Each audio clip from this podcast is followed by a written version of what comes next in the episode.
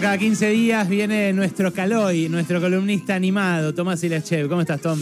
Bueno, muchas gracias. ¿Cómo va? Muy contento de estar aquí nuevamente. ¿Esa remera hace juego con la película que nos traes? Claro que sí, muy bien, muy atinado. Vamos a hablar de Rojo, de Red, de la película, la nueva película de Pixar. Le tengo muchas ganas. Ah, tenés ¿La que recomendás? Sí. Sí, súper recomendable, muy buena. Muy recomendable. Ahí Nahuel le- gustó. Sí, mira, pensaba, lo escuchaba a Ale que hablaba de Maradona y el fútbol y decía, ¿cuál es el, el rol, mi rol en, en la vida es ver dibujos animados. Y sí, no está mal, ¿no? Y comentarlos y Claro. encontrarle la vuelta. Y así que, escucha.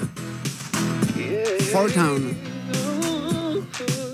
Me gusta mucho la música de las películas de Pixar. Esta es de Billie Eilish.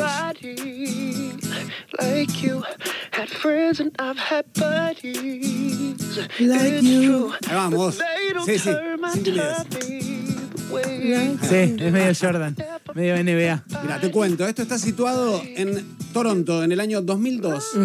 Y las protagonistas son un grupo de amigas, una de las cuales, bueno, es descendiente de una familia china, hay una comunidad muy grande china en Canadá, puntualmente en Toronto. Y ella de pronto un día amanece y se transforma, es una preadolescente, 13 años, entrando en la adolescencia, y se transforma en un panda rojo. Ah, sí, nomás. En un panda rojo, sí, tiene unas pesadillas, pasan unas cosas locas. Y entonces se encierra en el baño, porque dice, qué olor que tengo, este aspecto.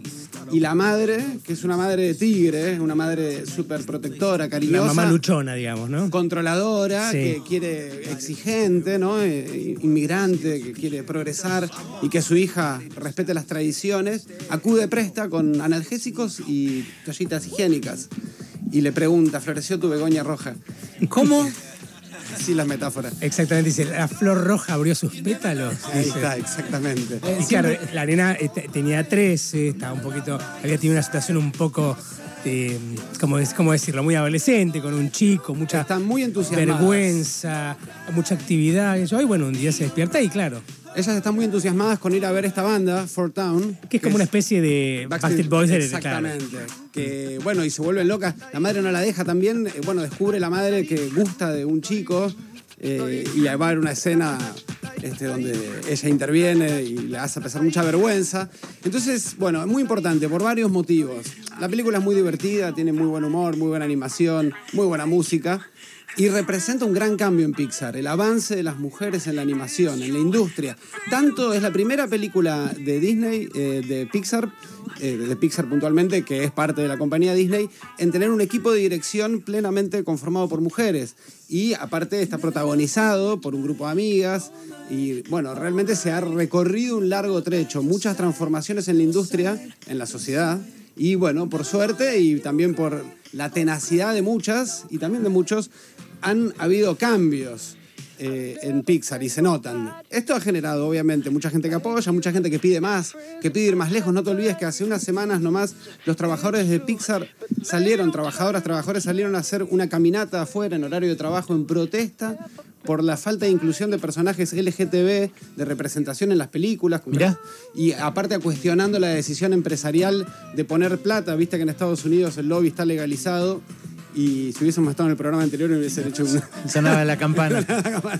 Eh, y mm, eh, pusieron guita para el gobernador de, de Florida, que es un retardatario que quiere aprobar una, mm, una normativa para que no se pueda hablar de temas LGTB en las escuelas. Mirá. Y hay toda una movida protestando y pidiendo más representaciones LGTB. Lo que sí cambió son las representaciones de mujeres.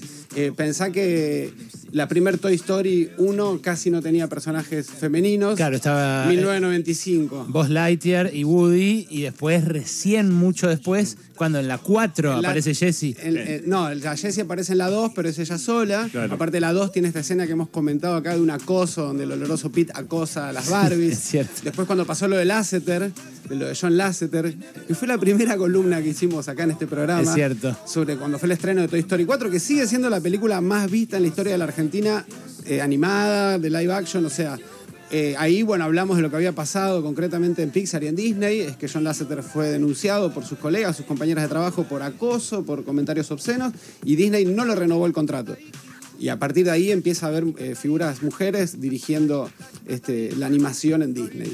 Esta película vos la recomendás eh, especialmente y en términos eh, de público, ¿a Le quién? está yendo muy bien. Y la- en términos de público es ideal para niños y niñas a partir de los 7 años. Ok. Funciona muy bien. Me hubiese gustado tener una película así este, antes de entrar en la adolescencia, en la pubertad, eh, porque realmente interpela y, y a como está situada en una época que es también una época del pasado, no tan lejano. Claro, hay muchas referencias del 2012. Están los Tamagotchi, los celulares son mucho menos buenos. Mirá. ¿no? Está, están Bart y Lisa en un momento cuando entra al templo, los Este, dragones claro. protectores le dicen hola Bart. Se llaman Bart y Lisa, es verdad. Hermoso. Es Tomás Elacheve el que te recomienda Red, la última de Pixar, y se retira de esta manera. Mira, también te recomiendo Bao, que es un corto que hizo la directora, Domi Shi, eh, que es esta chino canadiense, que la- realmente la rompe. El corto está muy lindo y trata temas que después van a ser recuperados en red. Ambas en Disney Plus. Bien, exactamente. ahí las pueden buscar entonces y ahí las pueden compartir con sus familias. Nos vamos, no sin antes tirar algo último de la política, ¿no?